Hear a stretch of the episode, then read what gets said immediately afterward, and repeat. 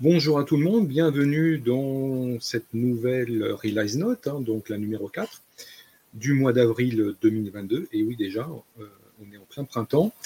Et pour cette nouvelle émission, euh, nous accueillons, j'ai le plaisir d'accueillir Christophe. Christophe, un grand merci à toi d'être là avec nous euh, cet après-midi. Eh bien, écoute, merci à toi de l'invitation. Est-ce que tu peux te présenter en quelques mots pour qu'on te recadre un petit peu et ton activité aussi?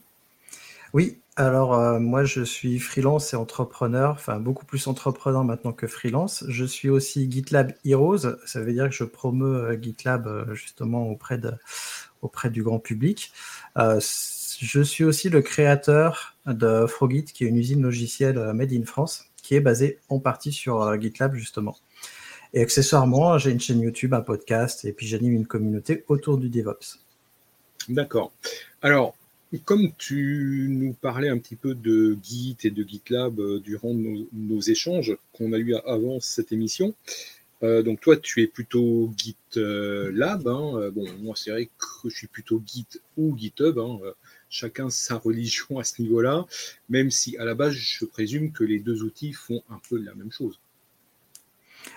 Ouais, les deux outils font un peu la même chose. Moi j'étais sur GitHub aussi. Euh, après, j'ai fait un, un, move très fort sur GitLab au moment du rachat de GitHub par Microsoft. Mhm. Déjà que j'étais un peu gêné par le fait que moi, je suis très logiciel libre et euh, mouvement open source et mouvement du libre.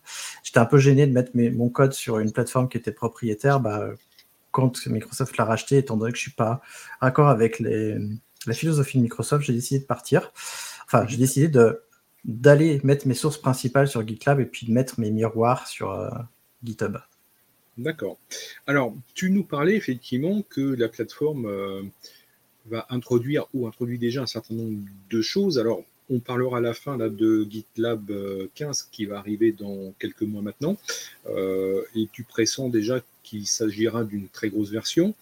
tu nous parlais effectivement en préparation de deux, trois choses vraiment importantes et qui vont avoir un impact. Alors, le premier changement, qui n'a pas un impact profond, c'est euh, le rebranding, en tout cas un changement de charte graphique. Bon, ça, ça n'a pas un impact forcément très très important au niveau des users. Par contre, euh, le fait qu'il y ait des modifications euh, dans un certain nombre de comptes, ça par contre, l'impact sera un petit peu plus important. Alors, est-ce que tu peux déjà nous dire pourquoi effectivement on a ce rebranding et qu'est-ce que tu en penses toi? Alors, on a ce rebranding. Je pense que GitLab est en train de préparer un truc parce que, euh, comme tu disais, la version 15, elle, en fait, elle sort dans deux mois. Là, le rebranding, il sort juste après. Euh, il faut savoir, GitLab, il sort une version tous les mois. Euh, tous les 22 du mois, il y a une version qui sort. C'est réglé comme une horloge depuis des années. Et là, il y a un rebranding et il, a déjà, il, il parlait beaucoup de l'aspect DevOps euh, et de l'aspect euh, plateforme unique.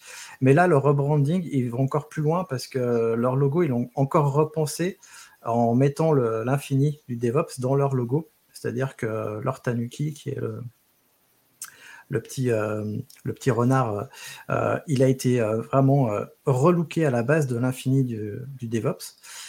Et en fait, je pense qu'il prépare un truc assez gros et c'est, à mon avis, la suite euh, la suite, puisque GitLab a été introduit en bourse euh, l'année dernière ou cette année, je ne sais plus exactement, il y a très récemment.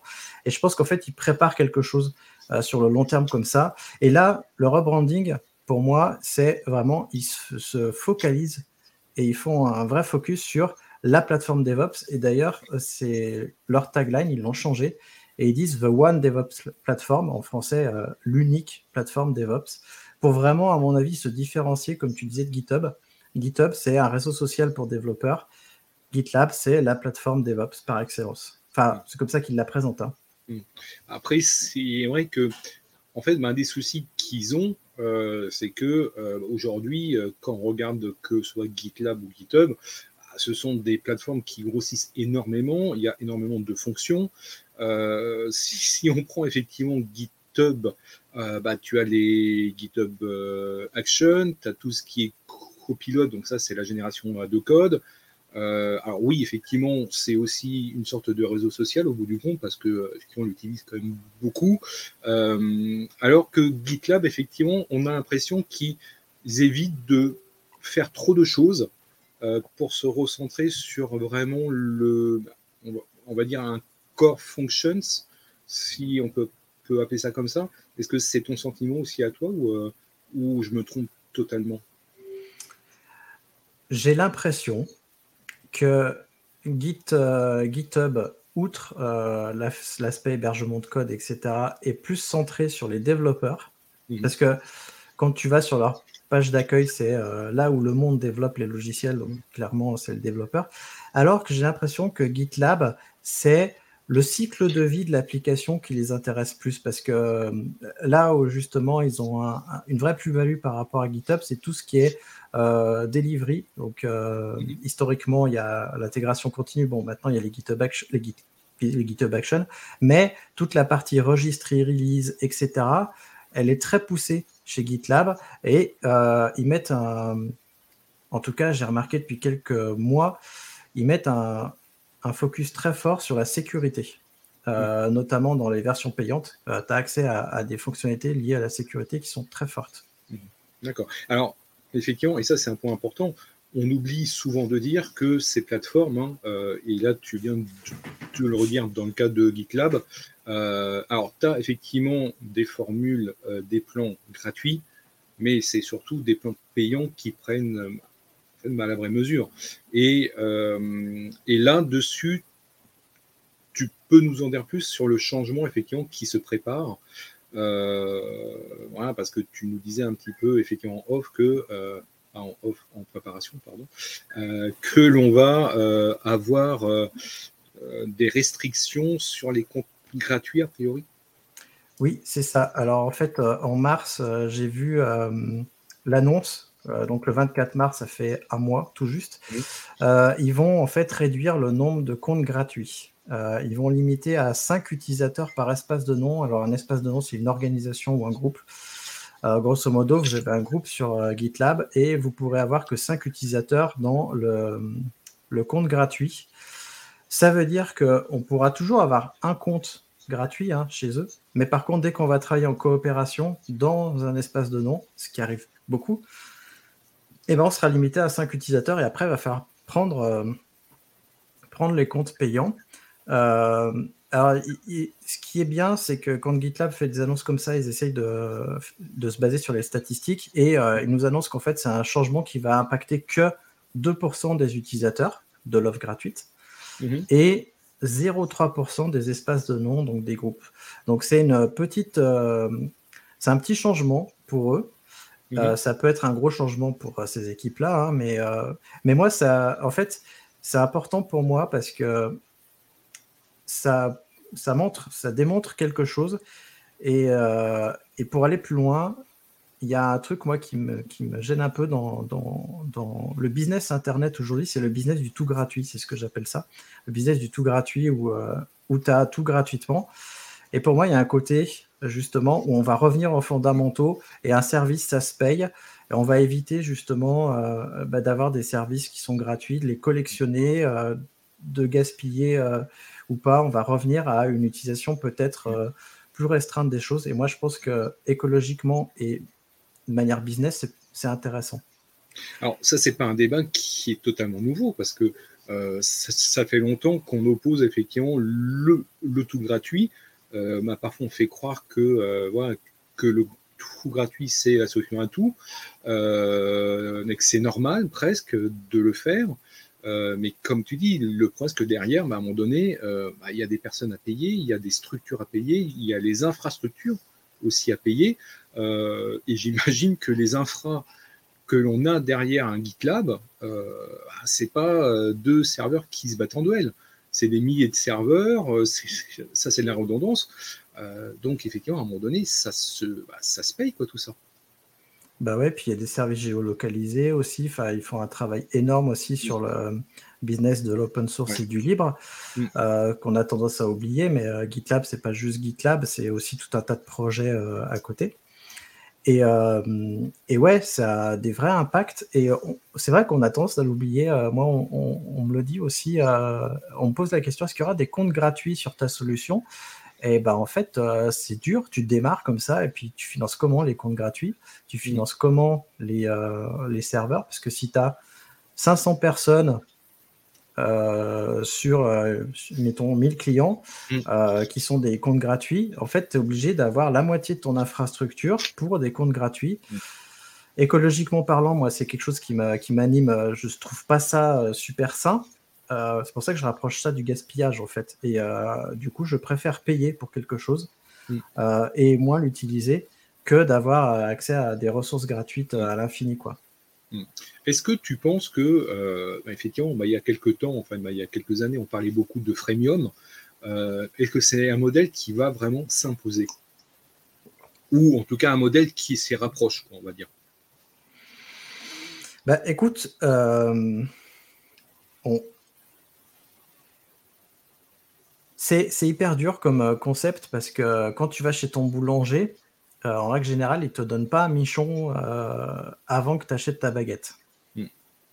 Et en fait, le modèle du freemium, on l'utilise surtout pour ce qui est décentralisé, ce qui est dématérialisé, excuse-moi, dématérialisé, parce qu'on estime que le coût, le coût, marginal de duplication, eh ben, il est très faible.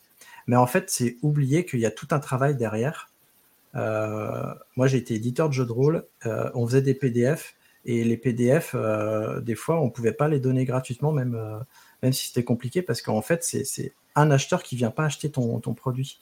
C'est comme ça que tu le, tu, tu le penses.